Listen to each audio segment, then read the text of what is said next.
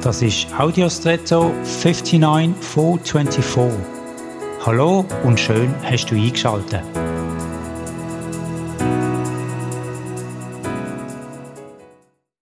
In unseren Zeiten wird mehr und mehr virtualisiert. Aufgefallen ist mir das beim Logo von einer App auf dem Smartphone.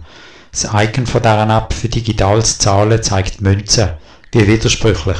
Die Zahlung ist ja eben nicht physisch mit Münzen, sondern rein virtuell. Ich sehe nicht einmal, was passiert. All die sozialen Kontakte über soziale Medien werden mehr und mehr virtuell.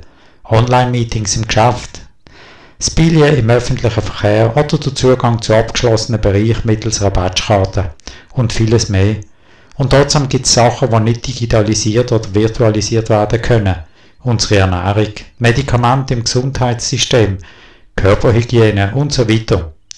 Wir Menschen sind physische Wesen, materialisiert quasi und brauchen darum im Kern auch eine sonnige Welt. Eine Umarmung oder eine gut gemeinte Hand auf der Schulter.